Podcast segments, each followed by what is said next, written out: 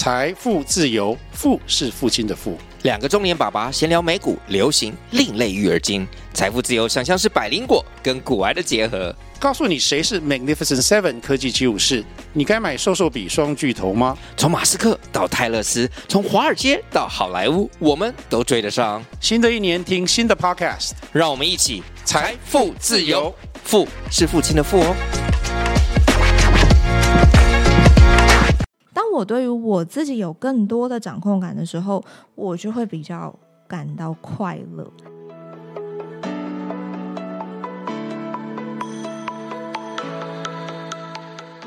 Hello，大家好，欢迎收听《私理想生活》，我是 Leslie。二零二四 Happy New Year，大家新年快乐！我们这个跨过了一个年，我们从二零二三，然后来到了二零二四。今天呢，也是这个元旦过后大家的第一天上班日，不知道大家感觉心情如何呢？就是会是那种哦，就是觉得很 Blue Monday。今天的话是 Blue Tuesday，就是很不想上班，然后就觉得哦，要回来，这个要回来办公室上班，很这个。很 lost，很无力，还是呢？你们是很充满能量，然后充满活力的迎接上班呢？我觉得不管是哪一种心情啦，我们都一定要让自己更快乐，因为快乐，我觉得它是一种很舒服的状态。我们会，比如说，我们可能吃了一个好吃的东西，我们会笑，对不对？我们这个笑不是嗯。刻意的，我们是发自内心的，而且我们可能是本能、很直觉的反应，这个就代表我们当下感到快乐，感到很满足。可是我自己也觉得，就是在不管是嗯工作中啊，或者是生活中，甚至有的时候想到未来的时候，我们都会有一种就是无力感，然后会觉得自己好像嗯。比上不足，比下有余，因为我们永远都在跟别人比较嘛，所以我有时候就会觉得啊，别人好像就是都一直在干嘛干嘛，比如说啊，一直在出国出国在玩，今天有点大舌头，一直出国在玩，或者是别人好像这个家里就是比较有钱，然后有一些金源，然后可以在嗯比较年轻的时候，他们就有买了房子。因为我觉得现在可能是一个社会的氛围吧，一个价值观，也有可能是因为年纪的关系。因为其实我们都是，嗯，从呃家庭走出来，我们都是在成为一个独立的个体嘛，我们都在学习独立。那我们在学习独立的时候，像我在外面租房子，我也会觉得我想要拥有一个我自己的家，所以我们就会开始关注一些买房的讯息。可是呢，我觉得在看房子的这段过程里面，也是有一些 心路历程可以跟大家分享。有的时候看房子真的是会觉得，像我住在我住在新北市嘛，那之前有在台北市看了一些二手就是中古的房子，真的是会觉得很 unbelievable，就是不可置信。这种烂的也别不要说人家烂好吧，屋龄很高，然后可能又只是公寓，然后呃。就是 even 连公寓，然后可能屋龄已经三十多、四十年的这种的这种情况下，那个房仲在带看的时候还要筹钱，还要排队。就是怎么会有这么热门的物件？原因就是因为它是台北市的门牌，没有别的。好，那可能这个好不容易排上去，然后看了这个房子。坪数非常的小，然后通风可能也不是到很好，可是就是因为它地点很好嘛，然后可能头期款算下来，呃，房价可能一平就是，如果是中古屋，台北市的这个公寓的话，可能中古屋还还要呃五六十万哦，就是地点这个因为 location 比较好。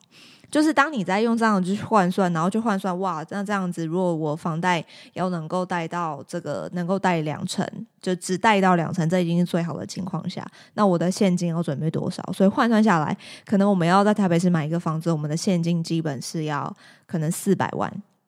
就是非常的夸张。那在看房子的这段过程当中，我就可以感受到我自己有多么的。不快乐，就是我会觉得哇，这个目标好像有点难。那我会觉得哦，我已经这么努力了，那为什么我好像还没有办法达到这样子一个目标？所以我觉得这个东西就是很正常，不管是我或者是我周围的朋友，其实我觉得大家都有遇到过一样的问题，所以这真的是很正常。可是呢，今天在新的一年的这个开春第一集，我其实想要让，就是这一集我想要分享的。嗯。题目呢，其实是跟快乐有关，就是我们要怎么样让自己更快乐，在这个新的一年的开始，我们要让自己更快乐。那快乐可以带来，可以带给我们什么？其实它可以带给我们很 positive、很正向的一个情绪。这个正向的情绪其实帮助非常的大，它可以去帮助我们调节我们看待的事情，都能够是很快乐的、很愉悦的。如果我今天在看事情、想事情的时候，我都是用很负面的情况去回应的时候，它其实这个情绪会影响到的是我的反应，我的反应会影响到的是我的决策。所以，如果我们一直让自己在那种比较负向的情绪里面太久，嗯，我们所做出来的情，呃，我们所做出来的决策可能都不会是这么的。好，所以我觉得这个是我自己一个也是算深刻的体会啦。所以我会觉得，哎，要怎么样让自己保持在一个很快乐的情绪，这个是很重要，也是我呃今天想要跟大家分享的。那么在这个讲到快乐的时候，我就因为我们才刚跨完年嘛，所以我一定要来讲一下跨年。就是以前啊，我自己的习惯就是在跨年我会安排很多的活动。嗯，比如说，像是我之前也在一零一跨过年，印象中，我其实最早最早的跨年的那个呃回忆是从国中开始，就是跟我一群国中很好的朋友，然后那时候我们去平溪。嗯，放天灯这个印象真的很深刻。那个情境有点像那些年这部电影里面，好像那个男女主角就九把刀那电影嘛，男女主角一起放过天灯，有一点类似那样。就是这是我第一人生中呃第一个跨年，就是在国中的时候，然后我们就是一起，就我们六个女生小女生，然后围在一起放天灯。然后那时候我们旁边附近远处大概还有五六个。呃，就是可能是朋友啊，或者是情侣啊这样子，然后我们大家就一起五四三二一，然后我们就一起讲新年快乐，然后我们就看着这个天灯升空。那我现在回想这段回忆，真的是暖流诶，就是觉得哇，好感动哦！那时候的这个回忆一直留在我心中。然后再来到了高中，因为我高中在台北市念书嘛，所以。嗯、高中的时候就比较像一个呃乡下小女孩进城那种感觉，所以就是加上就是一个青春期吧，所以会很就是比较多去跟同才，就是班上同学要去 join 班上同学的这种聚会啊活动啊，所以我记得我高中的时候就会跟着同学一起很常去好乐迪，因为那时候我们班上有一个男生很很会唱歌，然后很喜欢，就是一个班上的这种。嗯，开心果吧，然后就是会很常揪，就是班上同学一起去唱歌，然后那时候就会觉得，哎，我没去是不是就会被排挤？就是 高中就很多这种这种，嗯，就是呃小团体嘛。好，然后那时候就有在那个信义区跨年，然后就是大家就要去那个台北市政府那边一零一，然后这个我真的想 跟大家分享一下，就是我真的觉得那一次的那个一零一的那个跨年活动真的是吓死我诶、就是我因为我那时候就是高中，然后我还记得那天要上课，所以是下课之后。很冷，还寒流来，然后我们一群高中女生还穿着短裙哦，就是因为其他其他我就是其他同学都穿短裙啊，那我当然就是你知道。这个不能不能示弱嘛，所以我也就是一起穿短裙，然后就这个那个短裙是高中制服啦，然后就去那个台北市政府的那个跨年晚会的广场，然后那个真的是好可怕，真的是你完全就不用走，你就是会一直被后面推，你根本就不用，你完完全就不用出力，你就那个你就跟着那个人海被挤，然后那个挤真的是哦，这很不舒服的那种挤。好，然后一直被挤，你就会一直被后面的人潮推，所以我就我们这一群就是有一点被推散了，然后就是一直被挤到那个正中，有点有点像那个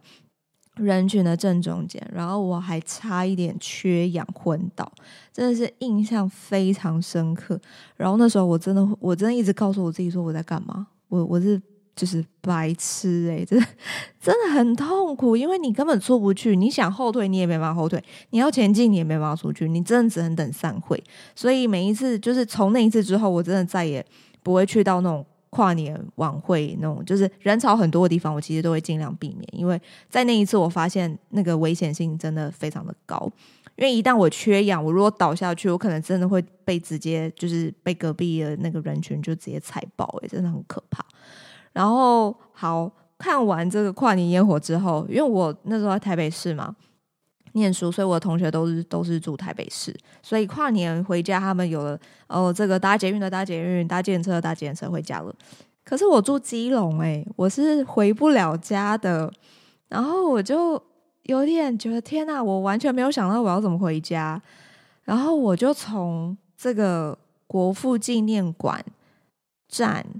捷运站哦，从国父纪念馆站一直走走走走走，就是跟着人群走，因为完全没有任何交通嘛。我就走到了昆阳站，非常的远。然后呢，哭着打电话给我爸，说我回不了家。然后我爸就是半夜一点被我挖起来之后，就从基隆开着车来载他女儿。所以这也是我觉得很感谢我爸的一个。真的是，这人生当中，我觉得要感谢我爸的事情太多了啦。但是这一点真的是让我觉得，我好像做了一个蠢事。就是第一个是这个活动，我不知道我参加意义是什么，因为我想要跟，就是我会觉得我是要参与参与这个班上聚会嘛。可是被挤进去之后，根本大家都人就是全部都被挤散了，然后我好像。现在回想起来，没有什么正面的回忆，全部都是又挤又闷又热，差点昏倒，然后还就是哭着回家，就因为回不了家，打给我爸求救这样子。对，所以我在当下也是觉得说，其实我们真的在做很多的决定的时候，都要想到。后面我们要怎么为自己负责啊？所以从那一次之后，我真的就再也不会就是说什么我要去一零一呃跨年跟什么的，就是我我自己会决定我后续的行程，而不是说呃我今天就是没有想清楚我后面的这些事情。对，然后再来这个是高中嘛，然后在大学啊就到外地念书了，然后呃。到这个出了社会工作之后，开始就是只要跨年，在 COVID 之前啦，在疫情之前都有。嗯，如果说刚好有一些连假，我就安排像是去韩国啊、去泰国跨年，那我觉得真的都非常好玩。那在其他的地方跨年，我觉得是一个很不错的体验。可是我就发现我自己有一个习惯，就是当我今天从这个某一年当年度的十二月三十一号跨到一月一号的时候。我都会突然觉得有一种，好像那个码表又重新开始 set 一圈的那种感觉，就会觉得哇，我今年我不知道我做了什么，我不知道我在今年我达成了什么，然后一年又这样开始了，就是真的是有一种茫然感，然后会觉得哦，又是 it's another year，就是又从头开始的感觉。所以在每一年的一，在前几年的一月一号，我其实心里都有一种嗯快乐不起来的感觉。那个快乐，我直到我在呃这个今年呃去年来听去年，就是我写了一篇文章，叫做你知道呃，等一下我看一下，我自己都忘记我那篇文章叫什么，叫做。你以为自己快乐吗？快乐应该具备的三个要素。那这个也是我今天要跟你们分享的重点。就是我看了一支 YouTube 的影片，那这个影片呢，它的作者是哈佛的一位教授，叫做 Arthur Books。那他在哈佛是在教快乐的。然后耶鲁其实二零一九年耶鲁大学就有这个开始有一些快乐课。那这个 Arthur Brooks 他提出来的这个快乐的三元素叫做乐趣、满足跟目的。那么乐趣是什么呢？乐趣就是我们在做这件事情的时候，我们有得到一些乐趣，我们觉得好玩，我们觉得有趣。这件事情做了这件事情之后会带给我们快乐。那么满足是什么呢？就是我今天在做这件事情的时候，我是非常的 enjoy 在当下。我在做这件事情的时候，我很满足，我很开心，我很快乐。可是，在这个满足的，呃，我觉得在这个满足里面有一个问题，我觉得是很常我们会被忽略的。满足的 opposite 就是满足的反向是空虚嘛，对不对？那像我之前在做跨年，就是跟朋友啊，或者是跟男朋友出去玩，然后安排跨年行程的时候，我会觉得我做这件事情，我好像得到快乐。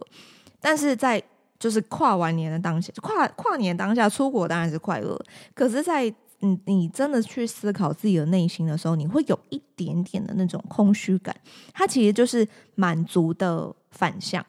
那么，为什么我们会有这样子的一个心理状态呢？其实是因为，嗯，我们没有去先去看到我们自己所拥有的，跟我想要的到底是什么，这是一个比例的问题。这是一个我们的从小到大，不管是大环境的教育也好，我们的天性也好，就是告诉我们要得到更多，更多就代表更好，更好就代表我们是被满足的。比如说，我们就是要一直出去玩，我们要赚更多的钱，我们要换更好的车。大家有没有发现，这个都是在一个比较级，一直更多，一直更好。可是，我们如果一直去看外在，我们一直跟外在做比较，我们就不会去看见我们自己的，嗯，我们所拥有的这个部分是什么？这个就是一个满足的困境。我们以为我们想要的很多，但其实没有，因为我们要先知道的是我们所拥有的是什么。那么，这个的解法是什么呢？其实很简单，就叫做减少。我在前几集的 podcast 有提到减少。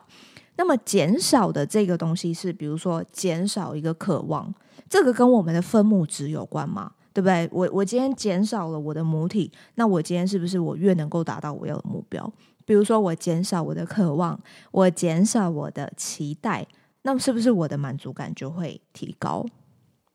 这个就好像我觉得以前我就是我会觉得，诶，大家都有安排跨年活动，所以我也要安排跨年活动。然后呢，跨年活动好像这个出国玩很不错，所以我就一直安排出国玩。我以为这样子一种嗯当下很愉悦的感觉，就会让我感到快乐，但其实不是，而是应该要去知道说我做这件事情的目的，它背后带给我的意义是什么。所以这个就跟这个 professor 这个教授提到的第三件事情有关，叫做 purpose，就是嗯我们的目的是什么？就是可能有的人会说，为什么我做事情，我做什么事情，为什么一定都要有目的？我没有目的也可以很快乐啊，我就是活在当下，我觉得没有问题。可是呢，我觉得问题是在于说，我们今天的这个目的，我们要先了解它的定义嘛？你怎么定义你自己的目的，对不对？目的不是说一定要达到什么显著的成就，而是知道你自己想要的是什么。对我来说，这是我的目的。比如说，我做 podcast，我的目的不是为了盈利，不是为了赚钱，我的目的是为了分享。我希望把我自己吸收进来的东西，从 input，然后呢，透过 podcast 的方式，它是一个我输出我自己价值观的方式。除了我在输出。的这个产出了一个音档音频之外，其实更重要的、更可贵的是，我在输出的这个过程当中，我自己的理解一直在做不断的加强跟不断的进化，这个才是我后面的目的。所以，我觉得当我们自己想要的是什么，我们开始去建构我们自己想要的东西的时候，我们就会对这个东西的长相开始有一个比较清楚的轮廓。就就好像一个嗯，baby 在形成的时候嘛，我我没有当妈妈，我不知道，但是我会觉得它好像就是一个卵子，一个就是有没有一个胚胎在成型的时候，它也是从一颗小圆点开始长大的，所以这就好像是我们的目的一样，我们要越来越知道我们自己想要的是什么，我们能做的就是 keep asking，我们能做的就是不断的问自己，我想要的是什么。这个就是我觉得不要给自己任何压力，no pressure。就是你可以看很多的书，或者是诶，你平常喜欢跑马拉松，那你是不是可以往那个方向去做探索？或者是像我表妹小表妹，她现在大四，其实我可以感觉出来，她对未来是非常的焦虑。可是她因为我觉得学生嘛，又不太会真的是很表达出自己的焦虑。所以呢，问他说：“哎，现在在学校都在干嘛？”他都会说：“哦，没事做啊，然后等等毕业。”我说：“那你毕业之后要干嘛？”他说：“嗯，不知道。”我说：“那你们同学之间会讨论吗？”“嗯，会吧，但我不知道大家要干嘛。”就是你知道很聊不起来，因为其实他对未来是很没有方向的。可是我觉得我们每个人都是这样子的一个过程啊。可是如果我越是去推迟这件事情，我越不去想。我其实就一直在浪费我自己的时间。所以我们要更嗯勇敢的去探索自己，这个我觉得不容易，因为我们大家都喜欢安逸，所以我们要更。当我知道我自己喜欢安逸的时候，我就会多去 push 自己一点。比如说，诶，多看一本书，或者是多阅读，多增加一个不同领域的阅读，说不定我阅读了其他领域的东西，量子力学的东西，可以让我更了解另外一个层面的吸引力法则，对不对？这个也是我自己在跨出我自己舒适圈的一个部分。所以，当我今天呃，对于我的这个目的有一个更清楚的轮廓的时候，我在做任何的选择。任何的决策的时候，其实都会围绕着这个轮廓走。那其实很 following，自然而然的，我就会对我自己有更多的掌控感。当我对于我自己有更多的掌控感的时候，我就会比较感到快乐。这个快乐是来自于满足。我觉得这个是我自己在呃录 podcast，从去年五月到现在，就是这半年七个月的时间。对我来讲，我觉得最大的收获是这样。那么，我也希望透过我的分享，能够哪怕只是中间一句话，能够帮助到你们，我觉得这个都会非常的有价值。另外一个我想要分享的，就是呃，有这个粉丝就是这个问我，就是这个 message 问我说，那我们要怎么样发掘自己的兴趣？我觉得在过去这半年，我自己最深刻的学习，就是了解到一件事情是，我们每一个人最重要的事情，其实就只有我们自己。可是我觉得我们花了太多的时间在关注别人，比如说，嗯，处理别人的情绪啦。担心别人的情绪，担心别人怎么看我，担心很多还没有发生的事情。后来我才发现了，其实这些东西根本都是多余的。当我今天把我的这个视角转移到我自己身上的时候，这就是一个慢慢练习，就是嗯，看自己的这种角度。那看自己的这个角度要做的其中一个必须要做的练习，就是要关掉外在的那些噪音。关掉噪音之后，你要注重的就是自己的思维去培养起来。那么，这个自己的思维去培养，其实听起来好像很，嗯，很空泛。我觉得很好的一个实践就是，呃，从你就像我刚刚讲的，如果你平常是喜欢跑马拉松的，诶，那你可以先从这个领域的事情开始去。呃，研究就是看有没有这些领域有哪些是你很很喜欢的东西，比如说你喜欢参加这个台湾各地的马拉松，甚至是其他国家的，我觉得这个就是一个很好的兴趣，而且要去维持的。像我小表妹，她的兴趣其实从小就是绘画，那么她大学念的也是设计相关、数位学习的科系。所以我就问她说：“那你有没有喜欢什么样的品牌？你或许可以去先去关注那些你很喜欢的品牌，那些商业的东西，再来看有没有你呃自己喜欢也会想要去挑战的工作，就是。”慢慢的，先从你自己有的东西，你自己的优势在哪里，然后去为自己找出一条属于自己的赛道，属于自己的 playground，属于自己的游戏场。我觉得这个可能会是相对而言比较重要的。再讲回来，跨年，像我今年的跨年呢，其实就很平静。就是在家里附近的这个金色山脉，然后从晚上九点，然后吃，因为他用餐时间两个小时嘛，所以从九点到十一点，我觉得是一个很好的 timing。然后呢，从十一点，嗯、就是跨年前一个小时，然后回家，然后呢，这个准备一下，我觉得也有点 reset。然后呢，诶，回顾一下自己的二零二三，然后很安安静静的、平平静静的这样子的一个倒数，反而对我来说，我也觉得很满足诶。即便我什么事情都没有做，然后我也不是在那个广场上跟大家一起欢呼，我这样子的状态下，我还是很满足。所以由此可见，这样子的状态，不管你快乐与否，你满足与否，其实决定权都在你自己身上，而不是外在。不会因为说你今天在广场跨年，你就比较开心，或者是你今天旁边有一个就是呃 live band，或者是你在哪里跨年，就是其实那些真的都不重要。重要的是你自己的心态跟你自己的心境，那个才是决定的关键。我也鼓励我们每一个人，包含我自己，就是在二零二四年，我们都能够让自己更满足、更有乐趣，然后更有目的。这个我觉得是三个大的方向。那实际上呢，我又把它归类为四件小的事情、小的习惯，让自己可以更快乐。第一个呢，是每一天早上刷牙的时候，在镜子面前，你看着刷牙的那个人，跟他说：“你很厉害，OK，你很棒的，你是非常好的。”要这样子称赞自己，因为我们每一个人最重要的就是自己。你如果自己都不愿意称赞自己，那你要称赞谁呀？对不对？所以一定要在刷牙的时候称赞自己。第二个呢，就是你要多去跟那一些愿意给你肯定的人相处，你要多去跟那些人靠近。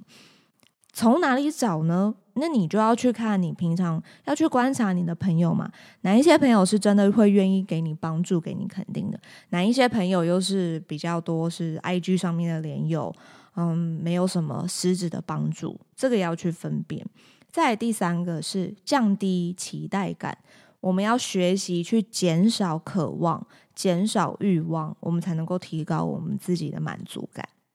第四个呢是多去培养自己的兴趣。如果你还不知道自己的兴趣是什么，那就开始找也没有关系。永远现在都是开始最好的时候。所以最后想要。这个送给大家一句话，作为这个 open 我们的二零二四年，就是希望我们都能够学习去懂得分辨跟取舍，为自己的新的一年带来更大的人生的丰盛。好的。以上就是今天的节目内容，希望你们会喜欢。如果你们喜欢我的节目，也欢迎你们分享给有需要的朋友，让更多的朋友都能够跟你们一起收听《思理想生活》。我们下集见喽，拜拜。